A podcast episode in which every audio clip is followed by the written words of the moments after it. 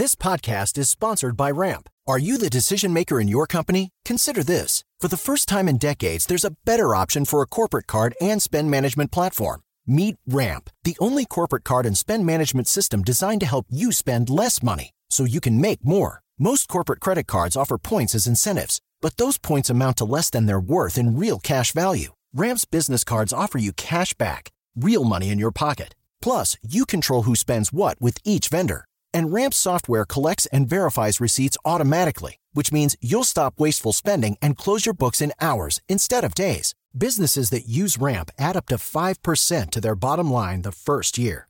If you're a decision maker, adding Ramp could be one of the best decisions you've ever made. And now get $250 when you join Ramp for free. Just go to ramp.com slash easy. Ramp.com slash easy. R-A-M-P.com slash easy. Cards issued by Sutton Bank and Celtic Bank members of DIC terms and conditions apply. Papo com o Anjo. Olá, bem-vindas a mais um episódio do Papo com Anjo. Olha lá, você já sabe, esse, esse podcast é parte integrante do, do, do programa Anjo Investidor e hoje eu trago aqui para conversar com vocês um grande especialista num segmento que eu gosto muito, mas não conheço tanto. E tudo que eu sei desse segmento eu aprendi com ele. Senhoras e senhores, Marcelo Scherto. Que isso, você sabe tudo de tudo, cara. Eu que aprendo com você, com o Thiago, com o Pierre todo dia, cara. Muito bom, muito bom. Para quem não sabe, Marcelo Scherto é um dos maiores, para não dizer o maior especialista em franquias do Brasil. Se você quer saber tudo sobre franquia, fica conectado aqui no, nesse podcast. Você vai ter uma aula já já sobre esse assunto com Marcelo Scherto. Marcelo, você estava falando nos bastidores aqui, antes da gente ligar as câmeras, que o teu maior aprendizado veio de uma vez que você se deu mal. Eu quebrei. Quebrou. Eu quebrei. Conta eu... aí, começa com isso. Conta pra gente como foi esse teu momento é... quebrando. Eu, eu, eu, quebrei, não foi uma quebra enorme assim, que eu, eu, eu consegui, tive que raspar o, o, as minhas economias pessoais, mas paguei todo mundo, então eu saí bonitinho. Dizer, né? não ficou devendo, né? Não fiquei devendo, não fiquei queimado, né? Porque até o, o, o Geraldo Rufino, meu, meu amigo Geraldinho, costuma dizer o seguinte: o importante é, é, você manter a credibilidade. Você pode perder o dinheiro, mas você não pode perder a credibilidade, é. porque é isso que garante que você vai recomeçar, né? Mas eu, João, um belo dia, eu vinha fazendo uma série de coisas e tudo estava dando muito certo, etc, etc. E eu resolvi, eu fui aos Estados Unidos, eu, eu levava naquela época uns grupos de franqueadores brasileiros para conhecer empresas franqueadoras americanas, porque aqui a gente não tinha muita referência. Eu estou falando aí final da década de 80, começo da década de 90, o franchising engatinhando no Brasil. A gente não tinha referências, não tinha grandes empresas franqueadoras aqui, estava todo mundo meio começando. E, e, a gente levava, passava lá uma semana voando de Atlanta para Minneapolis, de Minneapolis para Chicago, de Chicago para não sei aonde, para conhecer e visitar empresas franqueadoras certo. com as quais a gente negociava antes a, a visita, né?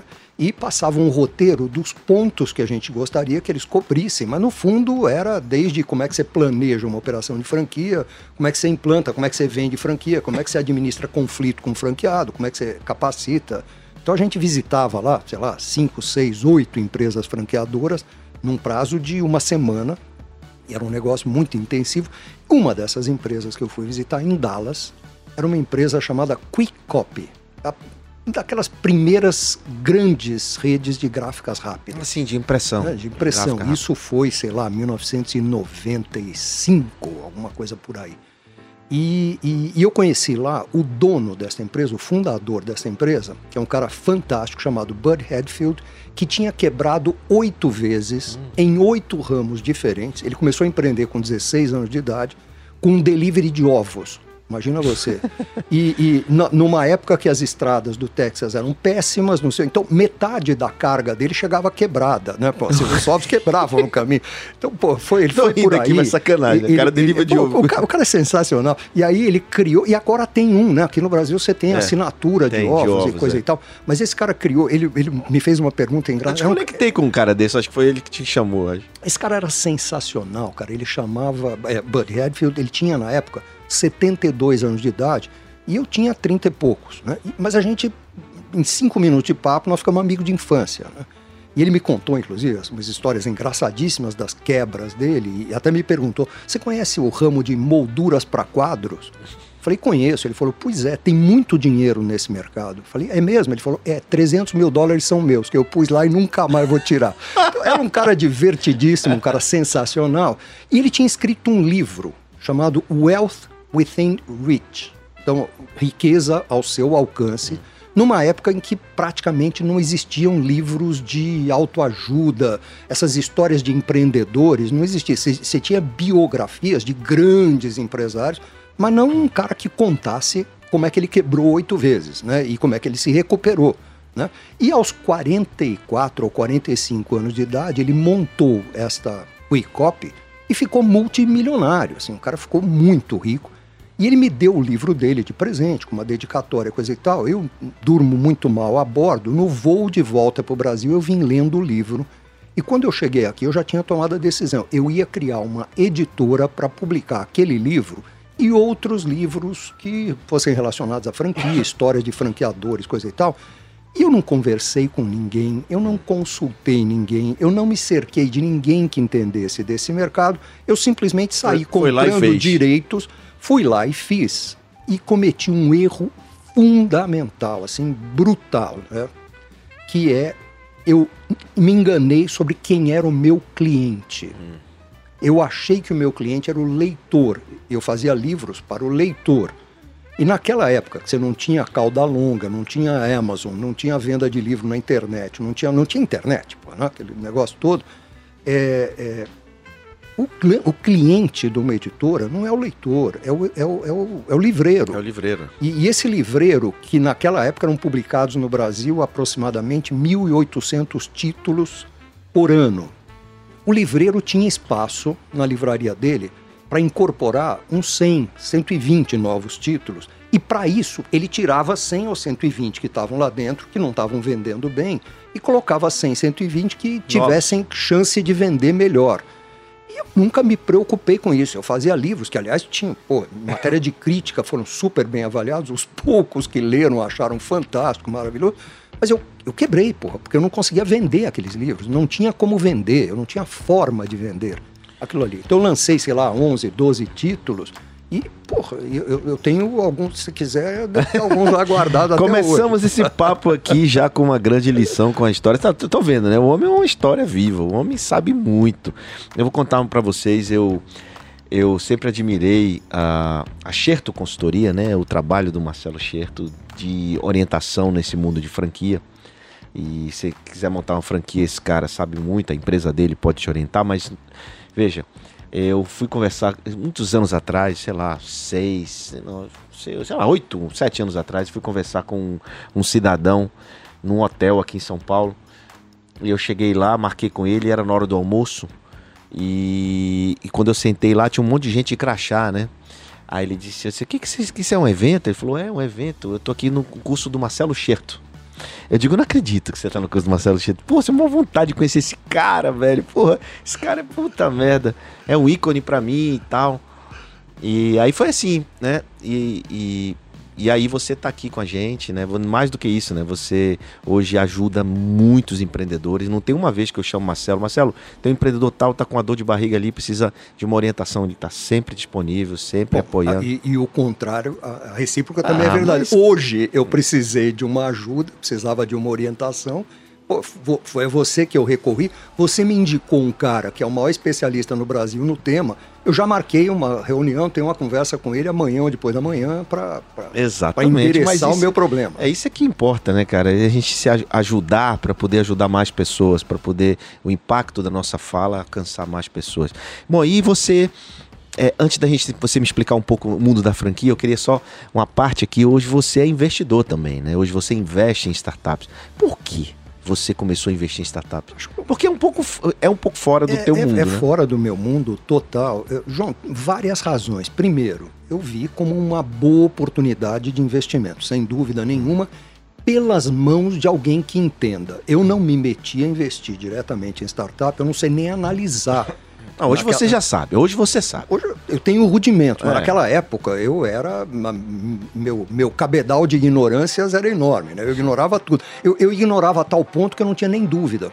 sabe quando você, você é tão ignorante a respeito de um tema que você não sabe nem o que você, o que você não sabe. Nem Você- sabe nem fazer a pergunta. não sabe né? nem fazer a pergunta. Então, assim, uma das coisas que eu fiz é o seguinte: eu tinha interesse nesse mercado e vi na Bossa Nova uma oportunidade de investir junto com alguém, com o aconselhamento de alguém, com a, as- pelas mãos de alguém que entende, que sabe analisar, sabe medir, sabe Tudo cobrar, bem, mas dá uma tudo. certa segurança. Mas por que você escolheu esse mercado? Por que, que você não foi para um mercado, por exemplo, que você já conhece? Ou um mercado mais tradicional como imóveis, por exemplo? Eu estou falando isso não pela bossa, mas Mas por- por- João, acho que é primeiro de tudo, exatamente porque eu não conheço, exatamente pela novidade. Hum. você Porque a- gosta a- do novo. A segunda, sim, eu- e- é, é, é uma que adrenalina. É uma adrenalina. E a segunda coisa, como eu tinha interesse no mercado e não entendia nada, eu achei o seguinte: o melhor jeito de entender é estar perto de quem entende. Certo. Então eu vi a entrada como, como investidor na Bossa Nova como uma oportunidade de participar daquele grupo de WhatsApp nosso, que é sensacional, só tem gente fera ali e alguns que. Puta, não, o- cara me dá aula de um monte de coisa. Para mim é fundamental, João, estar aprendendo o tempo todo. Eu, eu preciso, eu preciso. So- Qualquer coisa. Eu, nesse momento, estou lendo um livro sobre a gripe espanhola e o paralelo dela com a, A- a Covid. Covid. a. Pô, eu, eu- nunca tinha lido sobre a gripe espanhola. Eu, eu precisava entender, eu precisava saber, eu precisava saber o que foi que provocou aquilo, como foi, o que tem de parecido com o que aconteceu 100 anos atrás com o que está acontecendo hoje. E é muito interessante, os paralelos estão todos aí, né? E assim, eu de vez em quando teve uma fase que eu estudava tudo que eu podia sobre o funcionamento do cérebro, como a gente toma decisões, como o nosso cérebro Pensa- decide. decide. Então, eu, eu tenho essa curiosidade eterna, uma coisa quase infantil. Eu preciso aprender, eu preciso estar mexendo. Hoje mesmo eu te pedi socorro porque eu precisava conhecer alguém que me ajudasse a entender algo de que eu não entendo, que é gestão de equipes da, desses, da geração Z. Aí, né? assim, eu, eu, eu não entendo, é diferente, tem um monte de coisa que é diferente, cara. Eu, eu sou baby boomer, cara. Não é, não é nem que eu sou geração X, eu sou anterior, eu sou baby boomer. Eu nasci em 1954, cara. Então eu, eu, eu sou um velhinho, eu preciso aprender como é que eu. Porque cada vez mais esses garotos estão fazendo parte da minha equipe. Então eu preciso entender isso. Eu sei que eu não sei. É, Mas você, você precisa entender para se relacionar, para liderar. Qual? Para liderar. Pra liderar. Para liderar. Pra Eu, liderar. eu, você outro dia fez um, um podcast com o, o, o Tiago Oliveira, que é um cara sensacional, sou fã do Tiago, que é um cara maravilhoso e já foi meu cliente, pô, é um cara que adoro de paixão. E ele disse que os maiores erros que ele já viu acontecer com empresas são erros ligados à liderança. Uhum. Eu constatei que eu não sou um bom líder para esse pessoal, para essa faixa. Eu não sei lidar direito. Eu, eu, eu tenho dificuldade em saber. O que me motiva não é o, o que os motiva. Né? Assim, eu, eu- tem coisas, eu tenho características assim que eu não vejo neles, mas em compensação vejo outras que, que pô, eu não tenho e que seria legal ter. Então, acho que dá para aprender muito com eles, desde que eu saiba lidar, desde que eu saiba motivá-los, que eu saiba liderá-los. E é, uma, é um ponto falho meu. Se é um ponto falho, é Você nele vai que eu buscar, vou né? trabalhar. Eu- o que você está falando é o lifelong learning, né? Não, é, não, não tem outro. learning. A gente tinha a ilusão, acho que quando eu fiz faculdade, eu tinha a ilusão de Você que. já chegou um momento de achar que sabe tudo? Ah, cheguei. Você já chegou nesse cheguei, ponto? Cheguei, cheguei. João, eu um dia fui, fui convidado para fazer uma. Eu tinha 32 ou 33 anos de idade, ou alguma coisa assim, e eu fui convidado para fazer uma palestra num grande evento de pequenas empresas eh, em Nashville, Tennessee. Daqueles eventos com. puta, Estilo americano. Milhares de É. pessoas, sei lá, 5 mil pessoas, 6 mil pessoas. Era num hotel. O hotel tinha mais de 3 mil quartos. Ixi, com um negócio chamado Opryland, que fica em Nashville, Tennessee. E palestrantes do Brasil, nós éramos três. Tava eu, tava o Romeu Trussardi, que na época era o presidente da Associação Comercial aqui de São Paulo, presidente quase eterno, fazia anos que ele era reeleito presidente, então é um cara, uma fera. Rolim Amaro da TAM, Da TAM. o dono da TAM. E eu, um moleque de 33 anos de idade, coisa e tal, pô. Eu me achei o grande bambambam, bam, bam, pô. E eu cheguei lá e um monte de gente, inclusive o Romeu Trussardi, chegou para mim e falou: não deixe de assistir a palestra do gringo tal, me falou o nome, eu quase não gravei, coisa e tal. Porque esse cara é sensacional, cara. Esse cara é um, é um, é um político de um estado meio secundário aí, coisa e tal, americano. Esse, esse, mas esse cara vai longe, cara. Pô, vai, ou, ouve, assiste esse cara. E, pô, eu de repente entrei na sala e tava lá um cara falando com aquele sotaque bem do sul dos Estados Unidos. E, e, e falei, porra, fiquei cinco minutos, falei, pô, esse caipira não tem nada para me ensinar, cara. Pô, eu vou é pra piscina tomar uma cerveja, coisa e tal. E esqueci do assunto, nunca mais lembrei. E, e, pô, e um belo dia eu tô em casa, anos e anos depois, eu tô em casa arrumando um armário. Quando você tá arrumando o armário, você tá meio arrumando a alma. Não sei, para mim pelo menos é assim, né? Quando tá aquela hora de precisar botar a ordem na cabeça, eu começo a arrumar a gaveta, começo a arrumar. Eu, normalmente eu sou bem bagunçado, mas quando eu começo a arrumar é porque eu estou arrumando alguma coisa dentro também. E aí encontrei um folheto, um folder desse tamanho, desse evento, com puta monte de página. Eu ia jogando fora, quando a vaidade falou, eu falei, deixa eu ver se meu nome tá aí. Abri lá e tava, tava o meu nome e um pouquinho acima do meu nome tava o nome do tal gringo. Era Bill Clinton. Bill Clinton, no, no... que naquela época era um senador do estado de Arkansas, que não tinha nada de. Assim, ninguém sabia dele, ninguém. Pô, o cara não era nada. E, pô, e, e, eu achava que eu era o Bambambam, Bam, Bam, porque eu era professor da GV, eu era dono da minha empresa, porque eu era. Cara, porra, esse cara foi duas vezes presidente dos Estados Unidos e eu achando que eu era o bom. Acho que foi a maior lição de humildade que eu tive. Eu falei, cara, você é um bosta, mas você é um bosta. Pensa bem, pô, como é que você um dia achou que esse cara não era ninguém? E aí você, você anos depois, você percebeu isso. Bom, eu queria agora entender, eu queria que você falasse um pouco sobre franquia. Como é que está o mercado? Como é que está o mercado pós-pandemia? É, o que, que é ser uma franqueado, porque muita gente me procura, ah, João, vou franquear esse negócio. Mas claro, você, você já falou muito sobre franquia, todo mundo se segue, entende um pouco de alguma forma, mas, mas dá um overview geral, como é que está esse negócio de franquia no Brasil? Bom, franquia é um, é um mercado que vem crescendo muito desde que começamos a medir esse mercado, desde que a Associação Brasileira de Franchise foi fundada. Eu, aliás, é, fui eu que redigi a ata de fundação, o primeiro estatuto, redigir isso à mão, coisa. então eu estou lá desde o início. E, e, a gente começou a medir quantos franqueadores tinha, coisa e tal. Pô. Então a primeira feira de franquia que a gente fez em 1988 tinha 16 expositores, a última agora tinha 600. Né? Assim, então esse mercado cresceu de uma forma brutal e vem crescendo todos os anos em número de empresas franqueadoras, em número de unidades franqueadas, em faturamento e tudo mais. Porém, evidentemente, nesta pandemia, o varejo físico inteiro tomou uma pancada do tamanho do mundo. Uhum. Né? O, o, o, Furla, lá, nosso amigo Rafael Furlanete da, da, XP, é que diz que a gente vinha andando na rua, caiu uma bigorna na cabeça da gente. Né? Era essa a imagem que ele fazia no começo da pandemia. Ficou todo mundo atordoado, as os shoppings fecharam, muitas franquias estão dentro de shoppings, as lojas de rua foram fechadas. Então, assim, nós tivemos situações tenebrosas, de de repente uma rede de mil lojas está com as mil lojas fechadas. Né? Então, foi, primeiro foi uma pancada, agora houve da parte dos franqueadores, ou pelo menos de muitos franqueadores, uma reação das mais ágeis que eu já vi na minha vida. Né? É, você pega empresas que. Tem uma empresa específica aí, não vou citar a marca, coisa e tal, mas do ramo de chocolates, que tem aí perto de mil lojas uh, funcionando, e que três semanas antes da Páscoa viu as mil lojas fecharem e, e ficarem fechadas sem perspectiva de reabertura. Lembrando que Páscoa, para uma empresa de chocolate. Não, já está pronto o chocolate. Não, não o chocolate está pronto desde já, né? janeiro, é. né? Porque, e o seguinte, e, e representa entre 30% e 35% do faturamento e uns 40% do resultado, a Páscoa. A Páscoa sozinha, aquela, aquelas duas, três semanas de venda ali, representam 30%, 35% do faturamento e 40% do resultado do ano. E de repente, as mil lojas fechadas era o único canal dessa marca. Essa marca não tinha e-commerce, essa marca não vendia de nenhum outro jeito. Em 10 dias, eles puseram o e-commerce no ar, fizeram campanhas no Instagram, passaram a vender por WhatsApp, pelo Diabo A4. Eles conseguiram vender 95% do estoque. Uau. Assim, então, a reação foi extremamente ágil. E o que está acontecendo? Isso mexeu profundamente na estrutura tudo, dessa empresa. Tudo, né? Mexeu em tudo. Mexeu, não só da empresa, como dos franqueados. Porque o lojista, o varejista de forma geral, não só o franqueado. Mas, mas... Ele, ele envolveu os franqueados nesse Sim, negócio. Sim, não, teve que. Eles, eles tinham um papel. E alguns resistiam. O cara dizia: Eu não estou vendendo nada, você precisa me ajudar a vender. Tá bom, eu tenho aqui uma solução. Mas não foi assim, eu não entrei nesse negócio para vender online.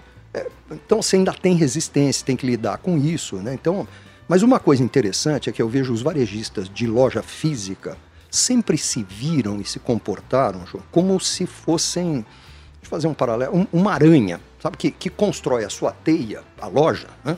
A loja é uma teia, e fica esperando que os insetinhos vão bater ali para eles comerem, né? Então é assim, a loja está lá aberta, o cara abria a loja no shopping, pagava uma grana de luva e de aluguel, e aí ficava esperando que o cara que tá passando no corredor entrasse, fazia uma. uma O máximo que ele fazia era um uma botava um melzinho bonita, pra abelha posia- entrar. É, pô, pô, assim, e punha. Era, era aquilo ali, né? Assim, uma aranha esperando os insetos baterem na teia.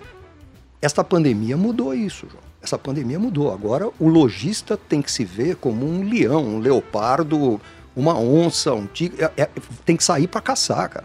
Tem que sair para caçar. Se aparecer alguém entrando na toca, ótimo, maravilha. Mas não pode depender disso. E é uma coisa interessante, porque eu digo, eu tenho dito isso desde o começo da pandemia. Esta pandemia e o isolamento que ela provocou não mudaram a direção do varejo. O varejo já ia nessa direção. Essa integração entre físico e digital Ela já tava andando, já né? estava andando. Só É fez acelerar, né? Acelerou muito. Acelerou, porque tinha coisas que iam acontecer. Esta empresa de chocolate especificamente tinha nos planos lá, estava no planejamento estratégico, vamos criar um e-commerce em 2022 ou 2023. E de repente, isso que era coisa para três anos, foi feito em dez dias. Né? E, e foi feito mesmo, assim, e pô, e funciona. E além disso, foram incorporando outras ferramentas e foram. Então, assim, é, houve uma reação muito rápida e tem, hoje mesmo eu recebi dados de três clientes grandes meus, que já estão com 93, 94, 92% das vendas, outubro, né? já foi 92%, ou 93, 94% das vendas de outubro do ano passado.